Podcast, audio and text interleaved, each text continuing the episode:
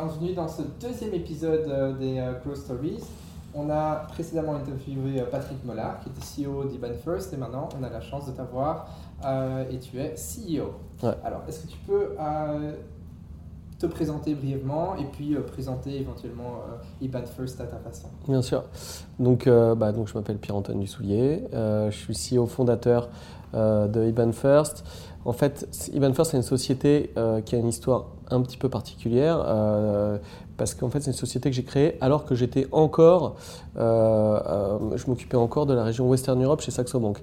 Donc en fait, c'est en parallèle de Saxo Bank que j'ai créé la société. Et en fait, j'ai vraiment rejoint la société deux ans après qu'elle ait été créée. Voilà. C'était ça, le... parce que j'ai essayé pour écrire ta bio de, me baser sur ton profil. C'était compliqué, les dates. Quelque chose qui colle pas. là. Ouais.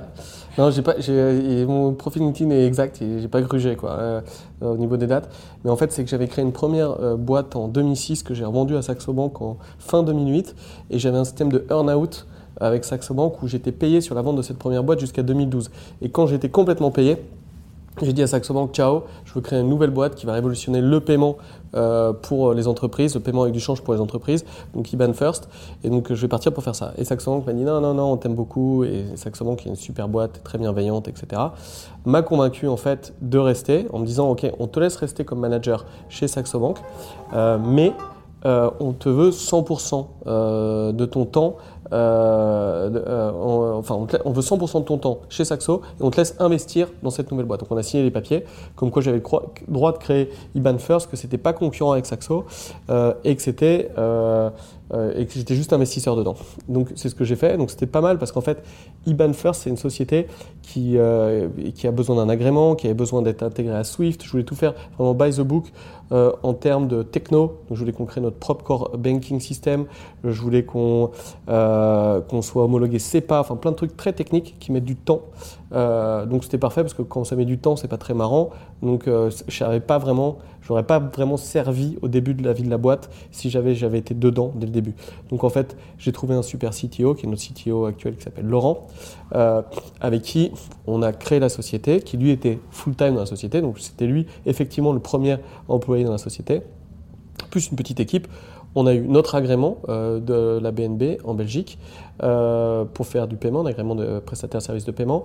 On a créé toute cette infrastructure pour rendre ce service aux entreprises. Tout ça, ça a mis à peu près un an. Après, au bout d'un an, on a créé une petite équipe commerciale pour voir si jamais on pouvait avoir notre produit avait un intérêt auprès de- des clients qu'on targetait, donc les clients corporate. Donc le produit, c'est faciliter la vie des entreprises lorsqu'il s'agit de faire du paiement à l'international. Donc on va être moins cher et plus transparent qu'une banque traditionnelle si jamais on veut payer un fournisseur à l'autre bout de la planète en dollars, par exemple. Euh, et là, on a commencé à tester. On a vu que ça marchait pas mal. Euh, et là, moi, j'étais toujours chez Saxo Bank. Et là, je me suis dit, bon, euh, et c'est moi qui finançais à 100% donc toute la société. Euh, et, euh, et là, je me suis dit, bon, ça, vaut quand même le coup. Peut-être qu'il faudrait quitter définitivement Saxo Bank pour, pour s'occuper de IBAN First. Mais j'hésitais un petit peu. je me disais quand même c'est vachement confort parce que j'étais CEO de Saxo Bank France, mais aussi Head of Western Europe pour Saxo Bank. C'était un poste cool. Mais après, je me suis dit, mince, je vais vieillir en étant comme ça chez Saxo. Euh, et entreprendre, il faut avoir, euh, il faut, faut avoir beaucoup d'énergie. Et, et si ça se trouve, dans 5-6 ans, j'aurais plus envie de me casser la tête dans- euh, en montant une boîte et en journant une petite boîte comme ça. Donc, il faut le faire maintenant. Et là, j'ai eu un coup de chance. et c'est quelqu'un d'ailleurs qui va passer dans pas longtemps. Donc, peut-être qu'il va nous couper dans la vidéo. Mais s'il passe pendant la vidéo, ça vaut, ça vaut le coup qu'il qu'on lui fasse parler aussi, parce que c'est quelqu'un d'hyper important dans notre histoire. C'est Jean de la Roche-Brochard. Il, a rendez- il doit venir à 17h. Et, euh, et en fait, Jean, c'était mon premier stagiaire dans ma première boîte à l'époque, en 2006. Donc, mon premier stagiaire, on était le deuxième gars dans la boîte. On s'est hyper bien entendu, etc., etc. Il m'a beaucoup aidé à l'époque. Puis après, il a vécu sa vie. Je lui ai prêté mes bureaux, j'ai incubé sa première boîte aussi, etc. Puis après, voilà, il a vécu sa vie. Puis là, euh, en 2015, il me dit Bon, j'ai un nouveau copain euh, qui est Xavier Niel. Si tu veux, je te le présente. Et, et tu vas voir, il va te convaincre d'arrêter Saxo Bank et de recommencer à entreprendre parce que tu es un entrepreneur. Il faut que tu entreprennes. Euh, je veux, je veux t'aider pour ça. Et, euh, et je sais le potentiel qu'il y a dans Iban First. Il faut que tu y ailles à fond. Et donc, il m'a fait rencontrer Xavier Niel. M'a dit Ok, j'investis euh, le, montant que je voulais pour lancer la boîte. Enfin, pour la, lancer. C'est pour ça que c'est un site série A, en fait, l'investissement de Xavier Niel à ce moment-là. Et à partir du moment où Xavier m'a dit oui, Euh, à ce moment-là, j'ai trouvé Patrick, que tu as interviewé aussi. Patrick était un vieux copain parce qu'il essayait de, de, sortir avec euh, la, la sœur de ma femme depuis hyper longtemps et euh, il n'arrivait jamais à se la faire. Et, et je ne sais pas si tu as dit ça. Non, Donc voilà, mais donc, et donc je connaissais depuis longtemps et puis lui, il galérait dans, dans des banques, il faisait du M&A et tout, il en avait marre. Donc en fait, je lui ai dit, bah, écoute, viens, viens nous rejoindre parce que ça se trouve, on, a, on a Xavier qui est d'accord pour investir dans la boîte. Moi, je vais quitter Saxo.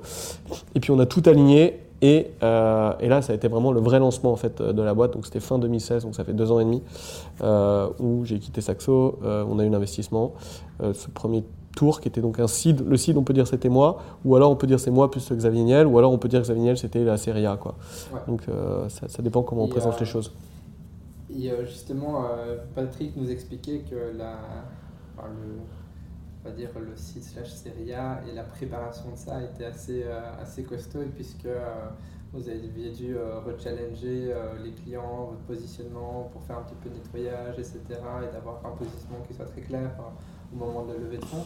Ouais, Tu sais euh, expliquer un petit peu euh, par où Alors, je sais pas exactement comment lui raconte l'histoire, mais moi, l'histoire, euh, quand je la raconte, c'est en fait, en tous les cas, c'est donc moi, je quitte Saxo, l'argent Xavier Niel, et je suis hyper sûr de moi, euh, et je suis hyper sûr de nos équipes et tout. Et je dis, en fait, on, va, on va faire euh, deux boîtes. On va faire une boîte qui fait du paiement international, donc ce qu'on fait actuellement, en fait. Et puis aussi, on va faire euh, une néobanque pour les PME, parce qu'on a les capacités techniques de le faire. Donc en fait, euh, on va faire deux boîtes. Puis après, je me suis dit, bon, peut-être deux boîtes c'est compliqué, donc on va faire une seule boîte, mais qui va faire ces deux choses. Donc il va faire la néobanque pour les PME euh, et le paiement international pour, euh, pour les entreprises. Et en fait, dans l'exécution, c'était quand même vachement dur, en fait, parce que aussi, en reprenant la boîte à ce moment-là, on était une dizaine de personnes, c'est tout. Et je ne m'étais pas rendu compte de plein de choses en fait euh, complexes par rapport à, refaire deux, enfin faire deux boîtes plutôt que d'une, enfin faire deux, deux produits. Et donc à un moment donné, on a, on a pivoté, enfin pivoté. On a arrêté cette idée de faire une néobanque pour les, pour les PME parce que c'était pas assez dans notre ADN, il y avait plein de complexités euh, qu'on n'avait pas anticipées. Et donc on s'est dit qu'on allait faire que le paiement international pour les entreprises. quoi. Donc euh, voilà. Et qu'est-ce qui t'a convaincu que c'était euh, la, bonne chose à faire?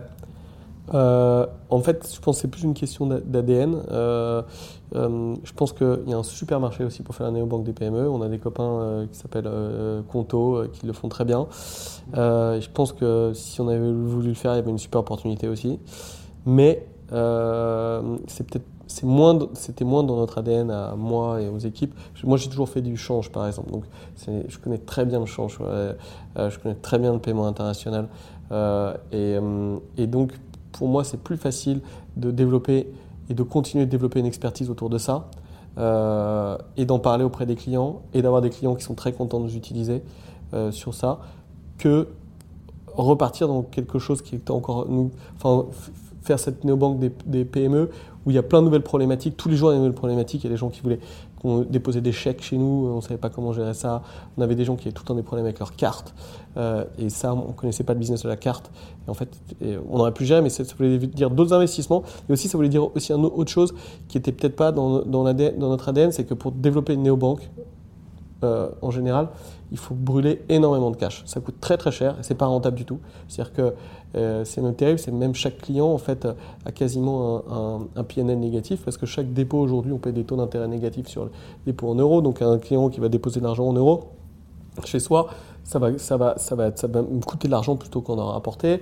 Et puis après pour servir le client, il y aura plein de frais. Euh, ça va nous coûter de l'argent. Il y a plein de problèmes de compliance, de KYC, de plein de choses. Donc c'est très compliqué. Donc c'est un business qui probablement fonctionne, mais, mais au départ, qui peut coûter des dizaines et des dizaines et des dizaines de millions d'euros. Et, et, et, il faut euh, être bien accroché pour le faire. Alors que notre business sur le paiement à l'international, on apporte une vraie valeur ajoutée euh, aux, clients et du coup, on arrive à, gagner notre, notre, vie en le faisant. Donc, euh, du coup, la rentabilité de ce business arrive beaucoup plus vite et, donc c'est moins perturbant en termes de chiffre d'affaires parce qu'on a, on a aujourd'hui un, vrai chiffre d'affaires qui devient sympa euh, sur ce business-là, euh, plutôt que si on avait fait la néobanque des PME où on aurait euh, vraiment brûlé de l'argent encore. Enfin, on n'est pas. Enfin, si, en mois de mai, on était rentable. Euh, mais notre objectif n'est pas d'être rentable euh, aujourd'hui non plus. On est, on, est, on est en croissance, on regarde le plus important, c'est la top line, on veut faire une licorne, etc. etc., etc. Mais quand même, c'est plus facile de faire ça avec un business qui, qui, est rentable. Quoi. Donc, donc voilà, c'est une question d'ADN. Moi, j'avais plus cet ADN, plus cet ADN-là. et je pense aussi Patrick, quelque chose de plus rationnel dans ce sens-là que, euh, que l'ADN de, néobanque pour les PME. Quoi. Donc euh, c'est pour ça qu'on a décidé, euh, décidé d'aller dans ce sens-là. D'accord. Mm. Et Patrick nous expliquait que pour lui, il y avait chaque levée de fonds était un exercice de formalisation supplémentaire qui était assez intéressant et qui portait un autre regard aussi sur le passé. Qu'est-ce que tu en penses Est-ce que tu, tu, es d'accord avec cette, ce postulat que chaque levée de fonds te force à formaliser des choses auxquelles tu ne prêtais pas attention avant, mais qui sont finalement très importantes. Et si tu les avais formalisées plus tôt, peut-être que tu aurais pu accélérer plus vite? C'est vrai, non, c'est vrai, c'est bien qu'il ait dit ça. Il est intelligent, Patrick. Hein. C'est pour ça que euh, je suis content qu'il soit là aussi. Hein. Et euh, non, c'est vrai, c'est vrai. Et même, il y a, maintenant, même on a un exercice supplémentaire en ce moment qui est assez marrant. C'est qu'il y a des petites boîtes qu'on regarde euh, pour, pour, pour, les acheter. Quoi. Et en fait, donc là, cette fois-ci, on est côté investisseur. Quoi. Donc, et c'est très marrant de, de regarder la, la, manière dont ils nous expliquent leurs chiffres. Et, on comprend en fait ce que nous, il faut qu'on montre pour nos levées futures, etc., en voyant les défauts de ce que nous présentent les, les, petites boîtes qu'on regarde pour, pour acheter. Donc c'est vrai que c'est c'est vrai que c'est intéressant euh, comme, comme exercice euh, en fait de préparer un pitch et, euh, et, de regarder en fait vraiment ce qui va être ce qui va être important. On a vachement appris une learning curve aussi par rapport à ça parce qu'encore une fois, première levée, c'est passé plutôt de manière facile grâce à Jean. Et, enfin, la première levée, le site, c'était moi qui l'ai mis. Après, Zavinel, c'était facile. Et on a, on a vraiment fait un effort, c'était pour pitcher Serena. et ensuite Brega qui a suivi Serena. C'est là où c'était plus compliqué. c'était facile parce qu'elle était convaincue sur, euh, sur le business model et euh, parce que Jean te connaissait déjà. Euh, quel a été l'élément de conversation? Parce que si j'ai compris, tu me dis que c'est plutôt lui qui t'a convaincu de passer full time et du coup de lever de l'argent. C'est pas une configuration habituelle. Ouais. Comment tu. bah ouais, non, mais Mais en fait, bah, il faudra lui demander là si on le voit. Mais en fait, je pense que je pense euh, que au stage où on était, investir en nous, c'est pas en fait euh, en tant Jean c'est un espèce de super VC quoi. Il a fait les plus belles boîtes euh, il a fait Zenly il a fait Captain Train il a fait des super success stories. Et en fait il y a pas mal de boîtes en fait qui sont pas très c'est pas très risqué d'investir. Si tu les as au début et que tu as une bonne équipe avec un produit avec des gens qui connaissent le produit en fait le risque il est hyper limité quoi. Donc en fait, euh, euh, je pense que c'est tout quoi. Euh, en fait, et, par contre, il est hyper pragmatique par rapport, il va pas complexifier l'investissement au départ. Au départ, on sait que ça va marcher. on va pas, on va pas chipoter quoi. Donc c'est un peu ça l'esprit l'esprit de, de, gens et c'est ça qui était sympa au début. Donc du coup, c'est vachement, on est vachement à l'aise en tant qu'entrepreneur parce qu'on se dit ok bon, je voudrais tel valo, je voudrais tel montant, et, voilà. Et, si le gars en face dit oui euh, parce que je crois en toi et euh, donc ça marche quoi. Et, euh, bah, si je me trompe pas, c'est une série à 11 millions, c'est ça? Bah, Ouais, 10 millions, ouais. C'est quand même énorme. je ouais. C'est pas une petite série. Ouais. Donc c'est vraiment intéressant. Ouais, ouais, ouais. Mais après, on est un business, encore une fois, où, il faut, il faut du cash. Ouais, euh, tu disais, euh, pendant plusieurs années, vous avez d'abord travaillé sur, euh, sur la techno avant de pouvoir générer le premier chiffre d'affaires, si j'ai pas compris. Ouais, bien sûr, exactement. Bah, c'est un business d'infrastructure de paiement, c'est un business parabancaire, quoi. Donc, on, pique des clients en banque. D'ailleurs, nos, concurrents, c'est vraiment les, les, banques. Et, et les banques, euh, elles ont d'énormes infrastructures qu'elles ont, d'ailleurs c'est leur problème aussi, mais euh, qu'elles ont depuis des dizaines et des dizaines d'années. Et c'est grâce à ces infrastructures qu'elles rendent ce service sur du paiement. Donc euh, nous on a dû tout construire, ce qui était bien en partant d'une feuille blanche, mais quand même il faut, voilà, il faut, être, il faut être branché à Swift, c'est pas un truc simple, il faut, il faut être branché à des API FX pour accéder au marché interbancaire sur le marché d'échange, il faut avoir des homologations SEPA, et il faut avoir un système de core banking qui est très solide en termes de sécurité aussi, qui permet justement de gérer toutes ces opérations pour le compte des clients. Et, euh, donc tout ça, euh, tout ça, ça, coûte de l'argent, ça prend du temps. Et puis aussi, il faut un agrément. L'agrément, ça veut dire que tout ce qu'on fait, en fait, est, euh, enfin, contrôlé euh, et on doit pouvoir le reporter. Et, euh, euh, et, voilà, donc ça ça demande d'être très structuré dès le départ. Euh, Et est-ce que tu dirais que ton investissement technologique au départ est maintenant un avantage concurrentiel par rapport à d'autres acteurs qui viendraient sur ton marché? Ouais, bien sûr. En fait, euh, c'est euh, c'est un énorme. Enfin, c'est pas. Notre métier, notre métier, c'est rendre du service aux entreprises. Donc, en fait, notre métier, c'est vraiment.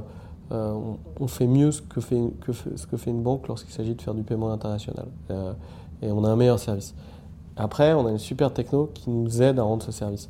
Euh, et, aussi qui nous permet de le rendre. Euh, parce qu'en fait, aujourd'hui, lorsqu'on fait un paiement international, il y a une telle complexité derrière, lorsqu'il y a du paiement plus du change en cross-border, que euh, les systèmes des banques, en fait, vont pas pouvoir gérer ça très bien.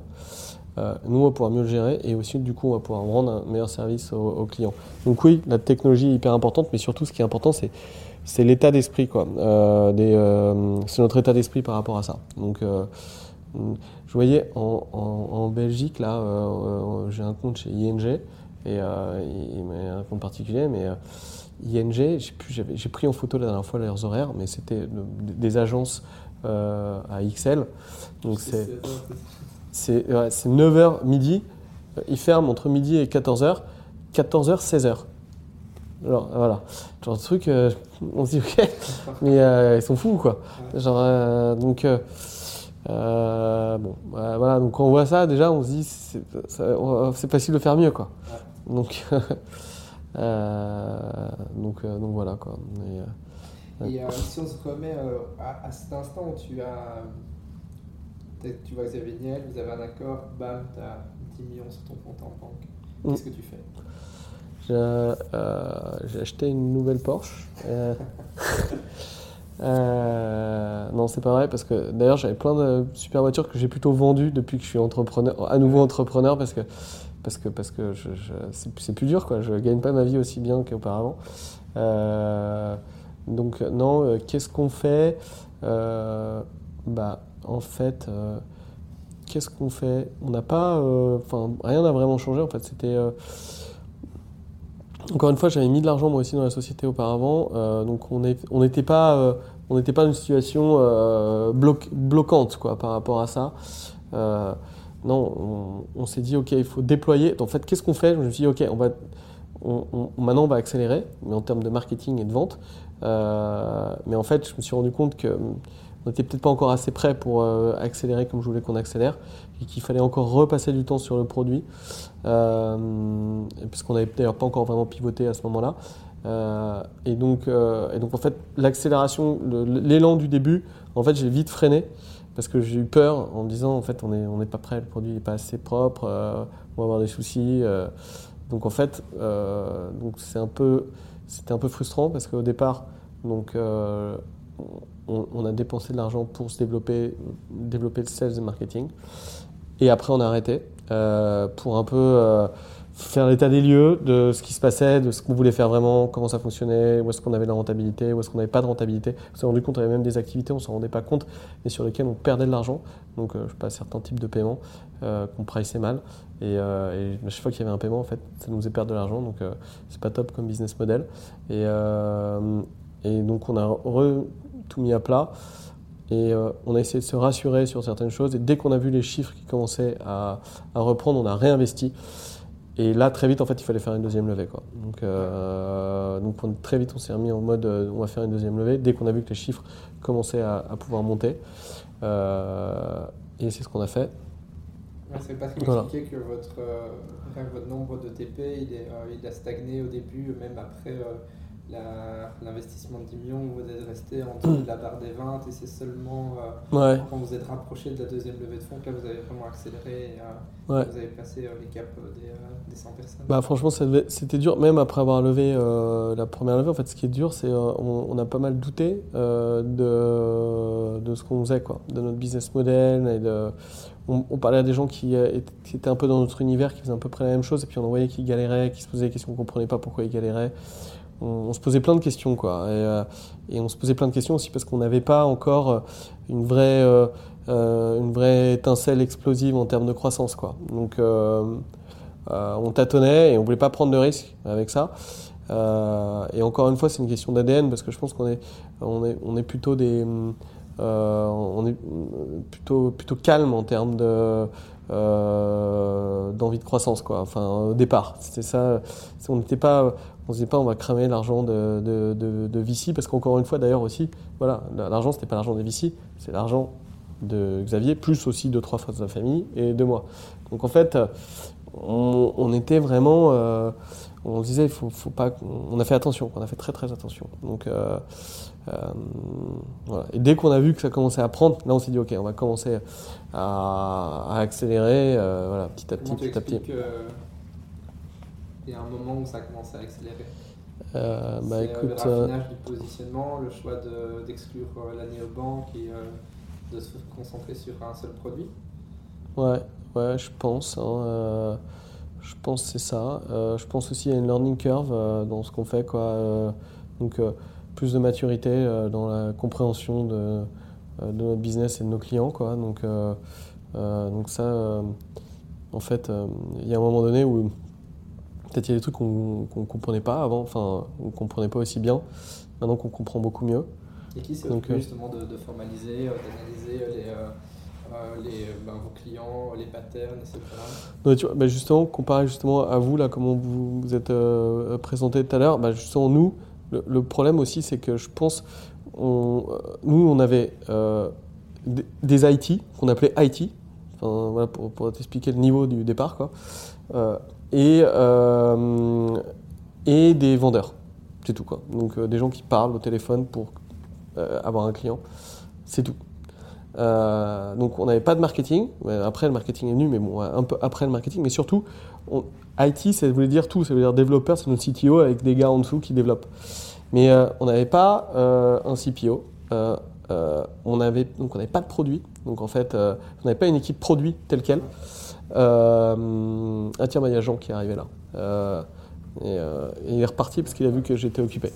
Bah, on va, il faut, ça peut être marrant qu'il parle, hein, franchement, je pense. Bah, tu veux qu'on fasse une petite pause au moins tu peux Ouais, ouais, ouais, ouais. Bah, on fait une petite pause et ok. Alors, euh, on parlait justement, donc là, tu, euh, tu disais, ben, première grosse levée de fonds, après un gros travail sur, sur, sur la techno. Mm. Quand même pas mal encore d'hésitation sur, sur ton positionnement et sur les, les, choix pour arriver à faire un, vraiment accélérer la croissance. Mm. Il y a un peu se dire, mais il est où ce, moment magique qui fait que tu te dis ok c'est bon on y est? Est-ce que tu l'as ressenti ou c'est plutôt euh, après antérieurement quand, tu, quand tu analyses tu te dis ah ouais mais en fait il était là? Non en fait le, moment magique entre guillemets c'est je le ressens maintenant depuis, euh, depuis six mois. Euh, donc après la deuxième levée. Mais c'est pas lié à la deuxième levée parce que la deuxième levée on l'a faite en, on, l'a en octobre de 2018 mais c'est et en fait depuis octobre on a un espèce de hockey stick. Euh, donc avant, on grossissait comme ça, et puis d'un seul coup, on grossit comme ça. Mais c'est pas lié c'est pas lié à la parce qu'on l'a pas déployé encore.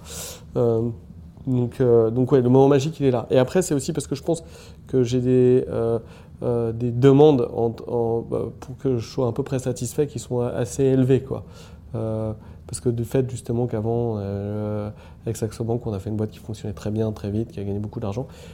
En fait, là, je, je veux un minimum euh, euh, qui, qui, est peut-être assez élevé pour que, que je sois à l'aise quoi, en termes de, de, me dire ok ça va, on fait un truc qui, qui tourne. Quoi. Donc, si on se ressent un petit peu sur euh, l'interne et l'organisation de ta boîte, mm. comment tu as vécu ces, euh, ces différents paliers euh, d'investissement en termes de, de structuration, d'organisation, d'engagement de, de, personnes? Alors justement, c'est ce que je disais, il y a plusieurs trucs. C'est qu'avant, on avait une boîte avec des gens qu'on appelait IT, mais ça voulait rien dire, et, et des vendeurs, et c'est tout. Quoi. Et petit à petit, on a structuré tout ça. Donc maintenant, on a un département RD dans lequel il y a un VP of Engineering qui, qui s'occupe d'une équipe de développeurs, un CPO qui- avec une équipe produit. On a une équipe data aussi avec cinq personnes qui travaillent de la data, avec euh, un BI, euh, des euh, data analysts. Et puis on a même un lab dans lequel on a des PhD. Et donc tout ça, c'est ce qu'on appelait avant IT. Quoi. Donc c'est beaucoup plus structuré. Et ça nous permet de développer les produits de manière beaucoup plus cohérente. Quoi. Et qui Donc, aidé ça Et qui m'a aidé. Et en fait, Serena nous a pas mal aidé. Euh, et donc je dis pas ça pour euh, failloter quoi. Euh, c'est si, euh, regarde, la vidéo, c'est vrai qu'ils nous ont beaucoup aidé. Entre autres Bertrand Diard qui représente Serena chez nous, qui était le CEO et fondateur de Talend et donc qui nous a vraiment aidé à développer ce côté-là. Donc voilà, ça, ça nous a aidé. Mais il n'y a pas que ça aussi. Par exemple, Bertrand aussi nous a aidé sur la partie RH, justement, qui nous a per- permis de recruter beaucoup. Jusque-là, on recrutait avec des chasseurs de tête ou avec, ou avec friends, euh, enfin les, les copains des copains. Mais en fait, du coup, euh, on manquait de vélocité et, aussi il y avait certains profils qu'on n'avait pas embauchés parce que même si on a de l'expérience et qu'on connaît des trucs, il y a des, gens qu'on n'avait jamais embauchés. Par exemple, pareil, là, que, euh, euh, euh, product marketing, bah, en fait, c'est tout con, mais je savais pas ce que c'était il y a six mois encore, en fait, en gros. Donc, et moi, j'ai réalisé qu'à un moment donné, en fait, c'était moi le product marketing de la boîte, probablement. Donc, et puis, mais qu'en fait, je pouvais pas faire ça tout le temps non plus, parce que j'avais quand même d'autres choses aussi à faire. Mais quand même, in fine, c'était moi. Mais, et donc, euh, et donc voilà, donc on s'est mis à recruter du product marketing aussi, quoi. Donc, euh, euh, et ça, pour savoir ce que c'est exactement qu'un product marketing, comment le recruter, c'est là où on a besoin aussi de, d'une RH qui s'y connaisse. Euh, donc c'était, c'était la RH de Talent en fait, qui, aussi, qui nous a rejoint et, qui nous a aidé à recruter des profils voilà, clés comme ça. Euh, et je pense que ça aussi, c'est le next step dans la boîte maintenant, c'est on est structuré d'une manière qui est vraiment différente par, euh, par rapport à, à six mois. Donc c'est ça qui est génial, c'est qu'en ce moment on a une super croissance, mais c'est à périmètre euh, constant par rapport à ce qu'on savait faire avant et comment on le faisait. Et maintenant on a mis en place et on déploie quelque chose qui est beaucoup plus puissant et qui va nous permettre de, de, de, fait, de continuer à faire cette croissance sur une base plus élevée. Quoi, en fait, parce que c'est facile euh, de faire du x2, x3 quand la, la, boîte est relativement petite, mais quand la boîte devient plus grosse, continuer à faire x2, x3, x4 euh, chaque année, euh, en fait, euh, il faut être structuré de manière différente. Euh, et, et, ça, on, ça, je pense qu'on est, on est prêt. Quoi. Euh, on est prêt pour, pour l'avenir. Et comment tu as vécu euh, le passage de d'avoir besoin de, des profils très généralistes au début vers des profils spécialistes et de forcer tout le monde à faire moins mais plus en profondeur C'est une, bonne question. Euh, bah, ça, euh, bah, y a, ça se fait avec de la casse un petit peu. Euh, mais souvent la casse, c'est de toute façon les gens on se disait que ce serait bien qu'ils restent pas en fait, euh, donc ils allaient plus pour l'histoire. Et il y en a, il y a des gens qui sont, enfin même moi par exemple, moi aussi, c'est en fait la même chose. Au départ, quand on monte une boîte comme tout le monde, au départ on change les ampoules et on euh, et on embauche les gens et on s'occupe de la vente et du marketing, etc. On fait tout à la fois. Et parfois c'est marrant de faire tout à la fois. Donc en fait, et c'est dur de lâcher des trucs. Donc en fait, euh, bah, même moi j'ai dû lâcher plein de choses qui, par exemple la vente, le côté commercial, c'est quelque chose que j'aime beaucoup. Beaucoup euh, passer du temps avec les clients, euh, les prospects, et, euh, leur expliquer ce qu'on fait, et expliquer nos avantages, et essayer de les avoir comme clients. Et, ça, en fait, je sais qu'en ce moment, c'est pas ça que je dois faire pour développer la boîte. Je dois, penser à, justement à recruter et à, à y aller aux prochaines levées. Et donc, il faut que je m'empêche de perdre du temps. À, à, faire le vendeur, alors que théoriquement j'aime bien ça. Euh, mais donc je dois, m'empêcher de faire ça. Mais c'est la même chose pour beaucoup de personnes ici. Mais in fine, c'est pour le bien de la boîte, c'est pour le bien de l'aventure. Donc ce qu'on gagne dans l'aventure, si on est assez intelligent et qu'on comprend que l'aventure qu'on peut vivre, elle va être incroyable, euh, et, et, que donc c'est pas grave que de temps en temps on fait pas exactement le truc qu'on adorait faire. En fait, bah, ça vaut le coup, quoi. Donc et, euh, et, là, dans mon cas, c'est ce qui se passe, et dans le cas d'autres gens, c'est ce qui se passe aussi ici. Quoi. Donc, euh, voilà. Et euh, c'est quoi les premiers euh, process que tu as, enfin, vous avez dû euh, formaliser en interne? Alors, Tu as parlé du recrutement, enfin des mm. équipes euh, IT ouais. qui sont transformées en équipes produits et Ouais. RD. Tu as parlé des RH, c'est passé par là? Ouais, tout à fait. Je dois aller chercher ma fille à la crèche, mais ça va. Ouais, mais elle est, elle est, elle est pas là. Ça va, ça va. Elle n'est pas à Paris. Bah écoute, euh, moi aussi d'ailleurs, euh, parce que ma femme n'est pas là, mais, euh, donc c'est moi qui m'occupe des enfants cette semaine. je vais devoir partir pas trop tard. Et, euh, et donc d'ailleurs, c'est ça la différence aussi pour revenir au truc de l'entrepreneuriat. Ma première boîte, j'ai créé en 2006, j'avais pas de femme et pas d'enfant. Enfin, j'avais euh, une copine qui est toujours la même, mais euh, d'aujourd'hui, mais, mais du moins, c'était moins prenant. Donc en fait, j'avais pas d'aller chercher d'enfants nulle part. Euh, et donc, euh, je me donnais à 150% dans tout ce que je faisais. euh, et pour la boîte. Et aujourd'hui, c'est encore le cas, sauf que quand même, c'est vrai que des trucs, des obligations qui n'existaient pas à l'époque. Donc c'est ça un peu la différence euh, euh, entre première boîte et deuxième boîte. Mais, euh, mais après, ça demande de l'organisation aussi. Je pense que, au contraire, après, ça permet d'être mieux organisé aussi, d'avoir Ouais, des enfants. Ouais. On travaille différemment en tout cas. Ouais, on travaille différemment, mais du coup, euh, du coup, ça se trouve, on travaille peut-être mieux. Et, euh, et donc, euh, ouais, et donc ta, question, c'était avec les premiers process. Bah, en fait, on était obligé d'être une boîte assez processée quand même, au vu du, fait qu'on est agréé, en fait, voilà, dans, le, domaine dans lequel on est. Euh, mais on est assez processé euh, sur, la côté, sur, le côté compliance, technique, finance. et, donc, on est, on est assez. tous, justement, tous nos process, ils, doivent être décrits aussi. Et donc, c'est pour ça d'ailleurs que je suis sûr une solution euh, comme la vôtre, elle peut nous aider parce que euh, pour le moment, ils sont euh, décrits essentiellement par la compliance qui. Je ne sais pas où c'est, je ne sais pas qui a accès. Et, mais je sais que c'est important. Quoi. Mais donc. voilà, donc on a, on a, on c'est vrai qu'on est, on commence à être dans une phase où il faut qu'on se pose cette question-là. euh, euh, on sait qu'on a les process, mais euh, est-ce qu'ils sont assez bien rangés et est-ce que on, est assez bien organisé autour de ces process? Surtout qu'il y a beaucoup de nouveaux aussi qui arrivent. C'est que aussi comparé à une boîte qui est plus petite, maintenant on doit être à peu près 120 aujourd'hui. bah en fait il y a beaucoup de gens. Tout à l'heure, euh, euh, je dis bonjour à des gens que je ne connaissais pas en fait, qui étaient dans la boîte, qui sont arrivés cette semaine, je ne les avais pas vus. Et, euh, et en fait, ces nouveaux, ils connaissent rien à la boîte. Souvent, ils sont très jeunes. Euh, donc, ça, veut ça veut dire qu'ils sont très jeunes, ils peuvent faire plein de conneries entre guillemets. Donc, il faut très très vite quand même les encadrer sur qui on est, ce qu'on fait, pourquoi on le fait, comment ça fonctionne, qu'ils fassent pas de bêtises. Euh, et, et donc, euh, et donc ouais, il faut, euh, il faut, faut à la fois leur donner beaucoup d'informations, mais pas tout non plus, parce que parce qu'ils peuvent pas, peuvent pas tout comprendre quoi. Donc, Ouais. mm. Ouais, c'est marrant, je pense que dans, chez nos clients, les, les inquiétudes principales, c'est de ne pas devoir réinventer la roue, Mm. euh, de permettre euh, aux personnes qui, euh, qui rejoignent une boîte d'être autonomes le plus vite possible, et également que ce transfert de connaissances de quelqu'un qui reste et de quelqu'un qui s'en va se fasse. Et donc, ils essaient de. le conseil généralement, c'est d'essayer de, de documenter et de- d'expliquer les process pour que ben, la transition se fasse plus, euh, plus naturellement. ouais. Ouais, c'est c'est vrai que c'est. Donc, nos clients historiques sont des, sont des grands comptes, ils vivent beaucoup plus ces, ces, ces grands mouvements de, de masse. Une boîte qui est en croissance, elle l'acquiert beaucoup.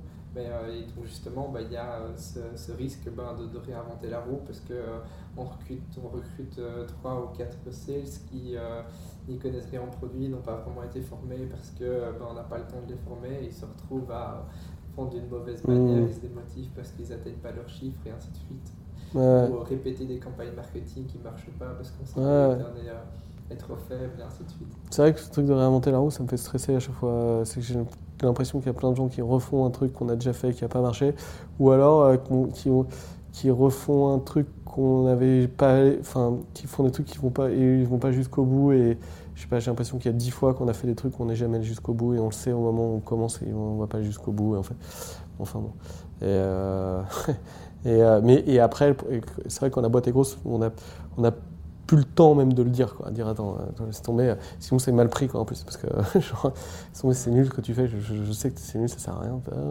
Donc euh, donc mais c'est horrible parce que pour ça je deviens quasiment comme une grosse boîte de temps en temps. Je, je lâche l'affaire quoi. Je ok.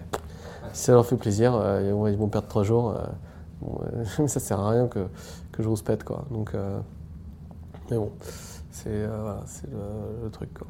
Donc, comment vous en êtes venu à maintenant vous dire tiens, il faut un outil pour, euh, pour structurer et documenter euh, bah, Je pense que c'est, euh, ça va avec l'augmentation bah, de la taille des équipes et, la, et, en fait, et en fait y a pas, par exemple, il y a un truc, c'est peut-être il y a quelque chose qui est très lié à la data. Quoi. Donc en fait, c'est l'arrivée de notre BI aussi qui s'appelle Florent. Et, et, en fait, la data, c'est vraiment une histoire de rangement, quoi, en fait, en gros, quoi. Euh, euh, et, euh, et, ça se fait pas si facilement que ça, quoi. Donc, et donc, c'est en rentrant dans toutes ces problématiques de data, je pense qu'on s'est dit qu'il fallait qu'on soit mieux organisé et aussi, pareil, pour avoir un socle plus fort pour pouvoir grossir beaucoup plus vite, parce que notre but, c'est de scaler, scaler. encore une fois, on peut faire x2, x3 sur sur, sur des, des petits, sur un, des nombres de transactions et des volumes de transactions qui sont faible. Mais dès qu'on veut, si on veut continuer à augmenter euh, de cette même manière-là sur des montants plus gros, il faut vraiment que tout soit très solide euh, en dessous. Quoi. Donc, euh, donc je pense que l'arrivée de Florent et l'organisation de notre, notre, département R&D et entre autres de la data en dessous du R&D fait qu'on a besoin de ce genre d'outils maintenant. Quoi. Voilà. D'accord, super. Bah, écoute, pour conclure, est-ce que tu aurais sur base de tout ce que tu as vécu, euh, deux, trois recommandations que tu donnerais à une boîte qui est en train de préparer sa série A ou sa série B? Des choses que tu dis, bah, de par mon expérience, je recommanderais plutôt de, de, faire ça ou de ne pas faire ça ouais. Euh, je pense que c'est un process qui est, qui est hyper euh, difficile. Hein. Tout le monde le dit, mais c'est vraiment vrai, quoi, en fait, de, de, de, faire une levée. Donc, euh, donc, voilà, donc c'est le premier truc. Donc il faut pas oublier que c'est difficile et que c'est pas, faut pas avoir honte que ce soit difficile. Il faut pas. Moi, il y a un truc que je prenais très mal, c'est certains VC qui voulaient pas investir chez nous. Et en fait, je me dis, ils sont fous, ils sont débiles euh, et tout. Et, euh, et, en fait, il faut pas le prendre mal, quoi, parce qu'en fait, c'est. Mais et donc, ouais, peut-être un conseil justement par rapport à ça, c'est peut-être pas perdre trop d'énergie avec trop de VC, quoi. Donc, et peut-être justement, c'est bien d'avoir une équipe. Nous, avec Patrick, on est assez complémentaires. Patrick souvent se fait les premiers rendez-vous pour, pour par exemple euh, passer le, le cran des, des, petits juniors analystes dans, chez les VC euh, et que moi ensuite je puisse vraiment pitcher, si jamais ça intéresse le VC après qu'il ait parlé avec Patrick, que je puisse vraiment pitcher le partenaire. Mais qu'on n'ait pas besoin de pitcher, pitcher, pitcher, à plusieurs étages, ou même que nous aussi, si Patrick après qu'il ait parlé avec, euh, avec l'analyste, il me dise il n'y aura pas un match avec eux, ça n'a pas l'air bien. Donc en fait, comme ça, on limite le nombre de fois, on répète le même truc. Et, euh, et, on limite son énergie aussi à des gens qui ont la peine, la peine, entre guillemets, parce que ça peut être assez frustrant de parler à un mec qui a 25 ans et qui dit ouais ta société elle est naze quoi. Et, euh, euh, donc ça permet d'effacer de, ça, parce que nous on a vécu ça, c'était dur. Donc un, conseil à mon avis c'est ça, c'est de s'organiser pour dire. Et en plus, en fait il faut dire, déficit c'est que du pur business. Donc en fait ils peuvent vraiment, c'est pas grave s'ils voient même un junior dans, dans notre boîte hein, qui commence à pitcher juste pour passer au truc suivant. Donc pas de stress avec ça. Et puis l'autre euh, conseil qui est cool, c'est bah, euh, d'appeler Jean, que tu viens de voir tout à l'heure. Et voilà. Et, euh, et, Jean, il te donnera des bons conseils et ça se trouve, il pourra investir aussi dans ta boîte. donc, donc voilà. Donc, il y a le, la série, là, c'est Better, Better Call Saul ou je sais plus quoi. Bah, là, tu fais Better, Better Call Jean. Voilà. C'est ça. Voilà. Super. Bah, merci beaucoup. Pour, merci, ouais, merci à toi. Très, très riche. Ouais, ok. Merci. Top. Ouais.